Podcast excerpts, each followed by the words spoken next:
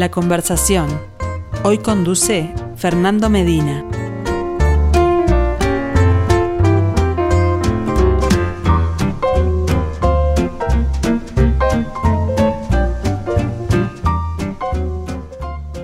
El ciclo de Arte UI en Perspectiva es una presentación de BMW.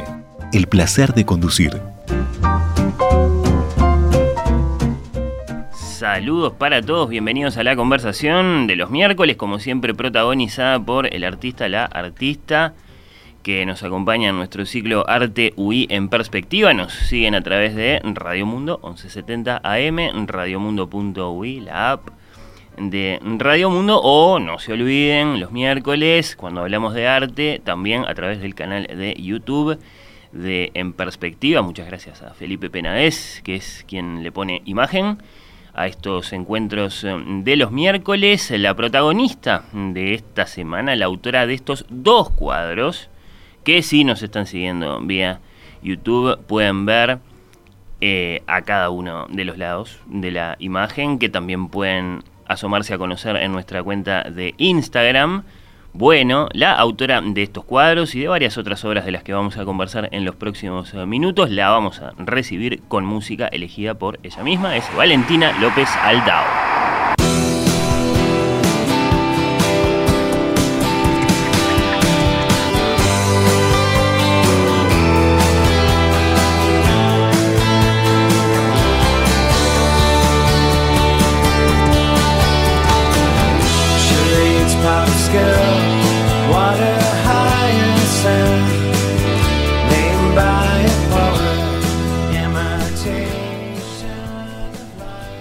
Valentina López Saldado tiene la amabilidad de acompañarnos acá en estudios. Bienvenida, ¿cómo andás? Un gusto.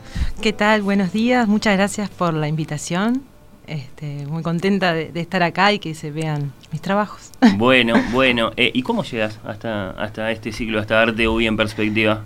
Nos da curiosidad, contanos. Me invitó Alexandra, me escribió por Gabriela Payares y bueno, acá estamos. Esas redes de artistas eh, que se tejen por ahí. Claro, bueno, eh, a veces uno eh, olvida que, ya son decenas y decenas de artistas que han pasado por, por este ciclo y, bueno, y por supuesto que, que, hay esa, esa comunicación. Bueno, es una alegría tenerte acá, conocerte. Imitation of Life. R-E-M es la música que elegiste para ilustrar estos primeros minutos varios, varios conceptos ahí, la imitación de la vida y el videoclip, me decías antes de, entrar a estudios. Sí, me parece muy interesante que el videoclip se rodó en unos 20, 30 segundos y la canción, no sé si dura 3 minutos o lo que sea, y, está hecho todo en base a, la misma imagen y donde se detienen en diferentes situaciones de, esa imagen y, eso es lo que me interesa mucho y que también tiene que ver con mi trabajo, donde en una misma imagen donde está todo dicho, en realidad no siempre está todo dicho y siempre hay este, más para, para poder ver, leer, este, no sé, trabajar con, con ese mismo. ¿Y el concepto del título de la canción también te parece, este, digamos, atrayente? Y sí, sin duda. Una imitación de la vida. Y sí, es un poco todo lo que, que pasa últimamente, imita bastante la vida, ¿no? Como que se pierde bastante de, el, centro o, el por qué estamos acá. Claro, claro, claro. bueno, eh, mm, Valentina, vos no naciste eh, ni en Montevideo ni en Uruguay en general. Exacto. Contanos un poco eso, de dónde venís. Nací, solo nací en Caracas, Venezuela, y en realidad desde que tengo un año que vivo en Uruguay.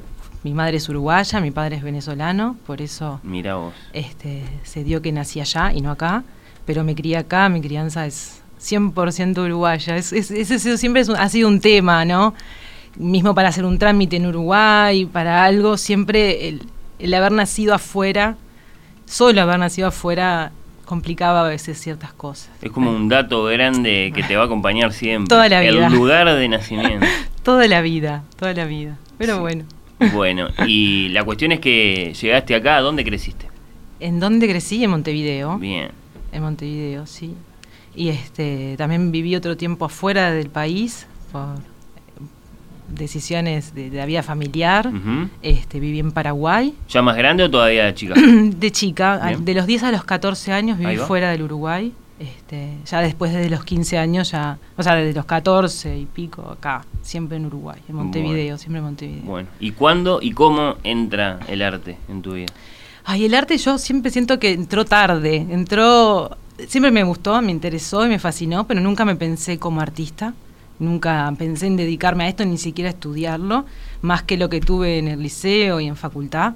Y a eso de los, cuando estaba terminando la carrera, vamos a decirlo, la carrera de comunicación, social. Sí, este, ese fue el, camino universitario que elegiste. Ese es el camino, este, que me dediqué un tiempo, pero bueno, después tomé otros rumbos y me empecé a, por una inquietud natural mía, que me, me, dedicaba a pintar cosas, yo sé, me iba muy bien pintando zapatillas de lona y llegó un momento en que dije, pero ¿qué más? ¿Qué más? Necesito aprender algo más. No estaba para meterme en Bellas Artes, no, no quería hacer otra carrera, estaba recién terminando una. Y ahí doy con el taller de, del artista Gustavo Tavares. Eso fue en el 2010. Y arranqué y fue un antes y un después de, de muchas cosas. Ahí, este, bueno, estuve 10 años de alumna de él, este, hasta hace poquito. ¿Elegiste el taller correcto entonces? Yo creo que sí, yo creo que sí, conocí gente hermosa, que, que de ahí, bueno, todo, todo el camino se va empezando a armar solo, ¿no? Va empezando a pasar cuando estás como en, el lugar. ¿Y qué descubriste que te gustaba hacer? Y bueno, yo ya pintaba, hacía estas cosas y era donde necesitaba este, empezar a encontrar más herramientas y, y en realidad empezar a pensar en arte. Yo no pensaba cuando hacía las cosas en arte o de repente no había una investigación o no había un compromiso como tal, y eso fue de las primeras cosas que aprendí en el taller, de, lo que es el mundo del arte en Uruguay, que yo no lo conocía. Por eso me sentía como que venía tarde, porque no... Sí viajaba, cuando las veces que viajé fui a todos los museos, me recorrí todo, pero en Uruguay no, no tenía esa cultura, ese hábito, no estaba lejos de todo ese mundo y bueno, ahí es cuando arranco. Ajá. ¿Y resignificaste aprendizajes de la carrera de comunicación que tenían que ver sobre todo con cuestiones teóricas? Sí, por con supuesto. lecturas. Sí, creo que la formación teórica de esa carrera es muy buena.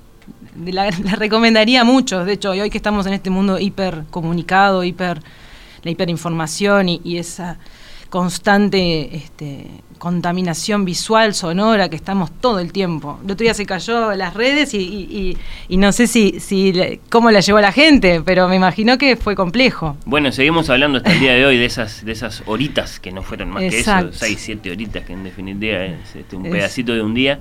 Eh, este, sí, es una carrera. Se sintió, se sintió, sí. Sí, es una carrera muy linda porque me parece que abre las puertas a, muchas otras posibilidades, no solamente este, lo, que es comunicación, bueno, en mi caso era publicidad más que nada. La carrera de comunicación social en la Universidad Católica. En la Católica, sí. sí. Este, lo teórico me parece alucinante, es como...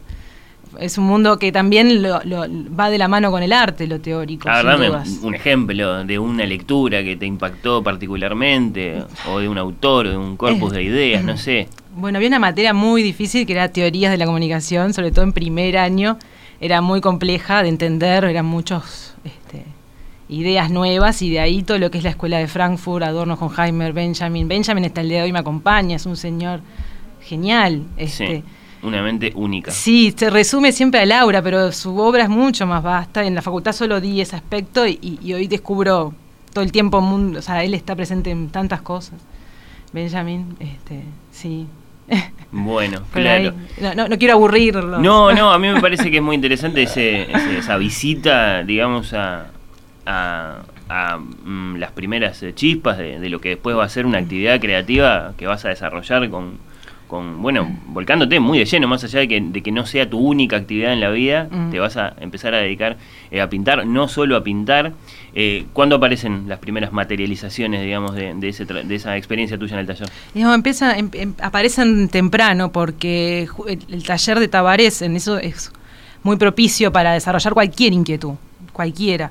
Y me pasaba que me empecé con experiencias en la calle, en vía pública. Yo trabajaba en esa época con mucho material publicitario que, que se tiraba y yo tomaba ese material y lo reconvertía y hacía intervenciones en, en la ciudad muy este, abstractas y muy perecederas, o sea, duraban un respiro, un pe eran pega no importa. ¿Iniciativas este, absolutamente solitarias de tu parte? Sí, sí, sí, sí, este, sí, soy de trabajar bastante no, no soy de hacer cosas en colectivo, que quizás estaría bueno algún día hacer. Pero esto sí eran inquietudes, el bichito y era empezar a hacer y la idea y hacerla. Sin pensar mucho, ni, ni, ni, ni mucha historia, era probar, jugar, este, qué pasa con esto.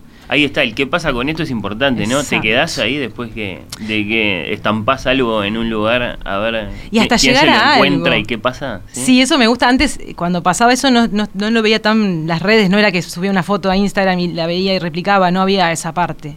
Este, parece tan lejano, pero esa cambió mucho este último tiempo.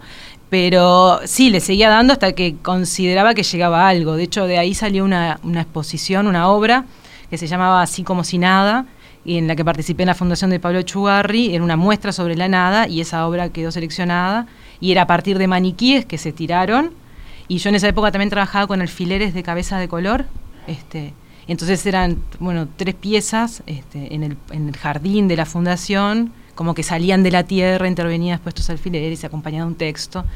Y ahí, bueno, después... ¿Qué por- decía el texto en, en- en grandes líneas? eh, era muy breve, eh, decía algo como así como si nada, surgen de la tierra, este, y, y jugaba como con el ave fénix y como un renacer y, y como se metía ahí con, con, no sé, con- qué sé yo, no me acuerdo, este, ¿no lo tenés ahí? ¿Qué cuestión esa de los artistas con lo desechado, no? Eh, varias experiencias hemos conocido en, en el siglo acá. Hay como una atracción. ¿no? Si, si, Sí. si todo el mundo dice que esto no sirve más para nada, este, de pronto, sí, yo necesito hacer algo con eso. Sí, la de volquetas que te trillás buscando cosas. Bueno, Yo sí. no, no lo hago ya, Ya no me pero. Porque ya llega un momento en que no puedes seguir guardando cosas, pero sí, sí se hace mucho eso. Bueno, y en cuanto a la pintura, mm, específicamente, tenemos acá dos de tus cuadros. Eh, va a ser interesante que, que hasta donde sea posible agregarles eh, palabra hablada, como siempre decimos. eh, Si se puede decir algo sobre los cuadros, eh, nos, nos lo cuentes. ¿cuándo, ¿Cuándo aparece la pintura concretamente? También todo se va dando muy porque una es el, yo lo divido un poco como trabajo en taller, hay un tema este rutinario de, de trabajar siempre, siempre estoy haciendo algo, así sea para una obra, para investigar, para como ejercicio, siempre ahí está la pintura y eso es la pintura Bien. principalmente. Y la pintura surge ya cuando arranco en el 2010. Este, fue mutando bastante. Antes empecé con cosas mucho. Empecé con unos personajes que yo hacía en las, en las zapatillas y en, en lo que hacía, que era más ilustración. Y eso después me fui más a lo abstracto. Y después vuelvo a lo figurativo con esta serie, este, que fue Días de Playa, que es la de la señora. Ahí está, que tiene que ver con, con una experiencia concreta, digamos, yendo eh, a, a las playas, porque terminan siendo varias. Sí. eh, imagino que con una cámara. Sí, con una cámara. Al principio fue este, con el celular nomás y la sacaba sin que me vieran y iba, recorría las playas y, y tomando las imágenes y me armé ahí un- una gran colección de imágenes. Y después sí... este, Todas furtivas, entonces todas. Sí, este, sí, sí, todas robadas. no autorizadas, Ninguna está. está autorizada. No, creo que ahí ya cambiaría. Igual intento que la que no haya identidad de nadie, Exacto, ¿no? sí. que no sea un retrato, sino que es la situación, lo que la idea es más hablar de, de ese espacio, de ese tiempo y de ese momento y no de la persona en sí, aunque esa persona también va generando y construyendo mundos también. Yo me voy, esta playa particular de esa serie, este, es una playa en donde yo crecí. Muchos los conozco, muchos no, y los fui conociendo a, a través de la fotografía. Porque año tras año, ah, este, y, y los hábitos y las rutinas y cosas empiezan a aparecer en las fotos. no están en la obra, pero. Solitarias, escenas colectivas. Eh, al principio solitarias o de pareja muy concretas, muy ese instante. Después, bueno, esas situaciones donde ya no están las personas, sino como que son como instalaciones perfectas en la playa. Y después, que, que es como más lo más reciente, ya es más, este, bueno, la multitud, que fue mi, última exposición, eh, donde ya son playas de Montevideo y ese amuchamiento que se genera en verano, este, me pareció muy atractivo para, bueno, para trabajar ahí. ¿Cuáles son las, las características eh, pictóricas, digamos, que le podemos aportar al que está viendo? Eh, tenemos las imágenes acá con nosotros. Eh, tomás muchas Mm. decisiones que tienen que ver con el color, con la técnica, en fin. Sí, es que es todo el tiempo, ¿no? La pintura es un poco, es, es todo el tiempo tomando decisiones. Eh, al principio el, el- color, el rosado, que eso siempre me lo preguntan, eh, tiene muchas patas, ¿no? Primero es el color de la carne. Y me interesaba también esa idea, eso que pasa a veces en la playa donde vemos las pieles llevadas a extremos, ¿no? De, Wow. donde el sol está ahí, y porque me- me- siempre me indigno cuando bajan a las 2 de la tarde a la playa, con niños y todo. Entonces era como también ese parecer, ¿no? Como la carne quemada. Es raro, ¿no? Por un lado tenemos como muy instalada la, la noción de que después de las 11 y hasta por lo menos las 5, ¿no? Y sin embargo, Pero nadie lo- no, no se respeta mucho. Sí. Lo que se aumentó es la- el uso de sombrillas. Eso, Sí. eso es algo que doy fe. sí, sí, Este. está muy bien reflejado allí. Eh, claro, la piel, la piel sí, evidentemente es un, es, Sí. es un- por lo que representa la, la playa como rompimiento respecto de- de- del resto de nuestras vidas en otros lugares. Totalmente. Y el, y el rosado también me interesa porque es una convención, ¿no? Eh, lo asociamos siempre a lo femenino. Históricamente el rosado era asociado a lo masculino y de pronto cambia. Entonces es, es también ese cuestionamiento de, de- del color en, en sí, ¿no? Del uso del color. Yo es- el rosado, abuso del rosado. Ahora, bueno, no en todas las obras, pero es un color que me parece como muy importante. De hecho, hay pintores que no lo usaban. Eh, Pintores más clásicos y de otro tiempo. No estaba en su paleta el rosado. A ti te atrae y, Sí. y es el color que, que te lleva, sí, eh, por parte de este, de este camino. Y decías que primero te, te- de pronto te, te atraía una escena así de una sola persona o de una pareja debajo de una sombrilla, yo, y de pronto te empezó a interesar más Claro, de pronto. mirar Sí, los amuchamientos. sí. Y además me empecé a dedicar, o sea, lo empecé a ver con, como más serio el tema. Bueno, entonces yo iba a la playa y sacaba mientras que yo estaba en la playa. Después empecé a ir solo a sacar las fotos. Eh, ya, entonces ahí ya era otra forma de pensar las imágenes y, y lo que buscaba ya tenía que rendir de otra manera, porque yo creo que esa primera serie es mucho más íntima, yo estoy ahí. Y después las otras ya es más, este, hay una distancia Hmm. en, en- en- en la escena. Y estas escenas, eh, Valentina, que acá las tenemos en forma de cuadro, te han llevado por lugares y por distintas formas de, de estamparlas, de bueno, de, de compartirlas. Mm, las vemos en la ciudad, en lugares distintos. Sí, estuvieron este, en Ciudad Vieja, hice varias intervenciones con ellas. Después estuvieron en el LEAC, Sí. la serie de las de la sombrilla con dos más, que es la serie se llama Ausencias. Y, intervine unos edificios de la ex cárcel de Miguelete con, Bien. con pegatinas. Este, que, sí, Te han dado satisfacción. muchas. Entonces, estas Y, escenas y- y playeras. por último, estos cuadros fueron para el- estuvieron en el subte el año, en el 2019. Este, sí, sí, por supuesto. Yo la imagen la trabajo, la retrabajo y la sigo trabajando. Ahí está. Eh, otra cosa que me, que me parece interesante que, que cuentes es que, digamos, en, en paralelo con tu actividad artística, pero porque después además hay una conexión, eh, vos trabajás en la empresa familiar. Exacto. que sí. se dedica, contalo por favor, se dedica a... Eh, hacemos artículos plásticos, es una fábrica de plástico. Nos dedicamos a todo lo que es carpintería de aluminio, tapones, bueno, muchos, más de 2.000 artículos fabricamos. ¿Y qué tanta familiaridad tenés vos con la planta propiamente dicha, donde se hacen esas cosas? Y estoy todos los días ahí. Guau. Sí, sí, sí, Sí. en la propia... Y sí, las empresas familiares son de esas. Los objetos, sí. Sí. Sí, me fascina. Es como, hay un texto, ahora no me acuerdo del autor, que habla del, del proceso de, la- de- de inyectado en plástico como alquimia, ¿no? Esa transformación del material a otra cosa. Porque son pelotitas y después sale una pieza final que tiene millones de usos. Y es familiar, familiar, o sea, viene de, De mi un par de generaciones para atrás, o sea sí, que... sí, sí. La fundó mi abuelo en el 63 y bueno, siguió mi madre y ahora estoy yo. Con ella también, por suerte, porque... Bueno, y era lógico, era esperable, digamos, que en algún momento eh, esas máquinas y esos, y esos objetos y esas sustancias te tentaran para, para hacer algo. Sin Un dudas. buen ejemplo, estábamos curioseando ahora, eh, es esto que se llama multitud. Exacto, que es de la misma muestra que hablábamos hace un ratito. Y esta es una instalación. Este, fue un trabajo muy largo, ¿no? Fue, fue casi un año con, con la curadora Jacqueline Lacasa, Bien. que estuvimos investigando mucho y trabajando mucho, la verdad, para yo también poder lograr ese punto, porque están las piezas, pero no, no siempre este, tiene sentido usarlas. Claro. Y en este caso sí, ten- nosotros fabricamos una pieza que, que tiene forma humanoide y como yo trabajo con, con mucho con el cuerpo y a raíz de, de la obra de Laconte y, y de Didi Uberman con el instante apremiante, la idea fue generar una instalación con esas piecitas, que fueron como 7000 piecitas en PVC, este, que inyectamos por primera vez que, me, dediqué tiempo para, para hacer algo, un capricho. Un capricho no, pero este, algo que, que quería hace mucho tiempo lograr, me- me- funcionar las dos partes, ¿no? El arte y, Unas trabajo. 7.000 piezas, decías, eh, todas iguales. Son todas iguales, cambian el color. Salvo, ahí está eh, la paleta, que hay como 5 o 6. O... En realidad son cuatro. Ah, no, Cuatro, perdón, está en negro y blanco también, tenés razón, son seis. Ahí está, sí, sí, sí. Y, y bueno, y de la que después dice Jacqueline Lacasa, la, la mencionados, ¿no? Sorprende por la profundidad de los estudios sobre la multitud, tanto en el pliegue interno generado por la masa sobre sí misma, como por la forma en la que aquella se desplaza. Eh, y vos mencionabas allí eh, mm, una, una, una obra de arte muy clásica, una escultura, y después un gran teórico. Sí. Eh, mm, o sea que esto tiene como un, un- un viaje profundo desde el punto de vista de, de- de lo que querés llevar allí en esa obra, que en principio es muy enigmática por, por todos estos cuerpitos, todos igualitos. Claro, si no te acercás no te das cuenta. Claro, Pasa eso también, y es un poco jugar con la distancia, que Didi Uberman también dice mucho.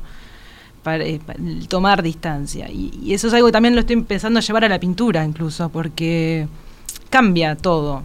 Con el tomar distancia, y también implica acercarse el tomar distancia, porque para tomar distancia, y, y hay como todo un, un, hay un jueguito que me parece divertido, incluso para ver la obra, ¿no? Que, que sea algo más este, interactivo de alguna manera. Que, sí, sí. Y eso del instante apremiante, ¿por qué te parece eh, particularmente, bueno, este, no sé, eh, atrayente? Y porque lograr eso en una pieza de es como muy desafiante y la idea no sé si se, si se llega a, a conseguir, pero del Laconte en realidad instante apremiante viene de Uberman para referirse a, a la obra del Laconte, Ah, en donde dice que se resume, o sea, está todo ahí en esa obra, ¿no? Ese esa lucha con las serpientes y sus hijos por, por decir que no aceptaran el caballo de Troya, ¿no? Fue castigado.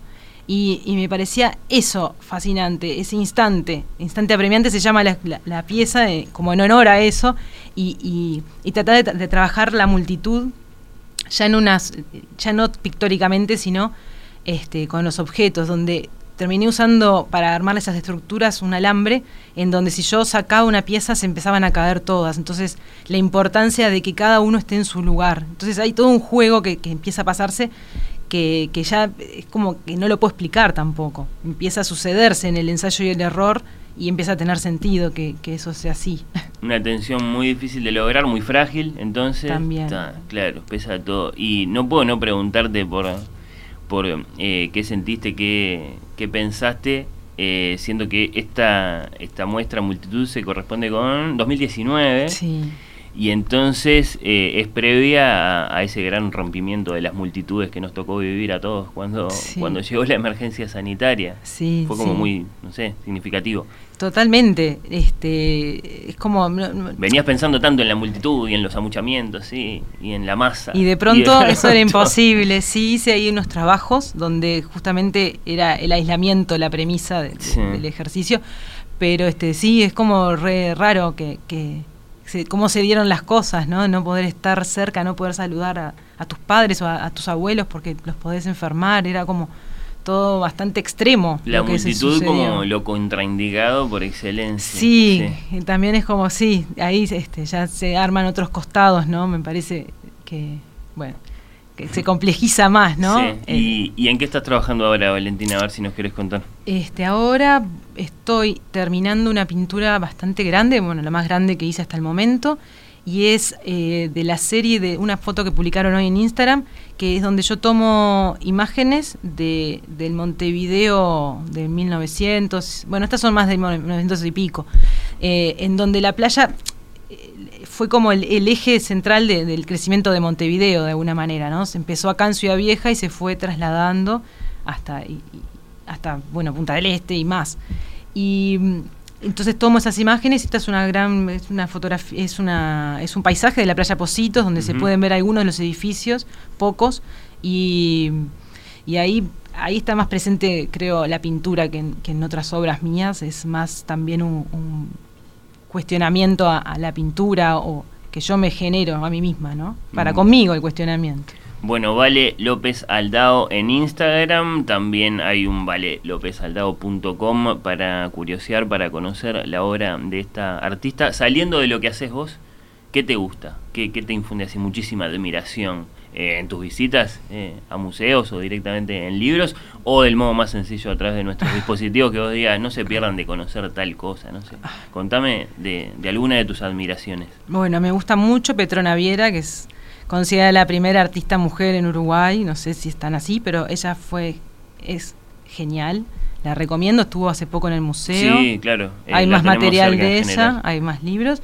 Y mm, me gusta mucho Hockney, el pintor, que, el hombre sigue y sigue, tiene como ochenta y pico y sigue y sigue. Y, este, y no, no, no, te sé decir más nada. No, eh, yo quería tu honestidad, eh, esas, esas cosas que están ahí y que, y que a uno, bueno, a veces lo, lo, lo, deslumbran, en fin, lo dejan pensando y después, en el caso de un artista, de alguna forma, quién sabe cómo, influirán, bueno, quién sabe. Eh, Valentina López Saldado, artista uruguaya, fue un placer conocerte, gracias por, por haber venido este mediodía. Muchísimas gracias a ustedes.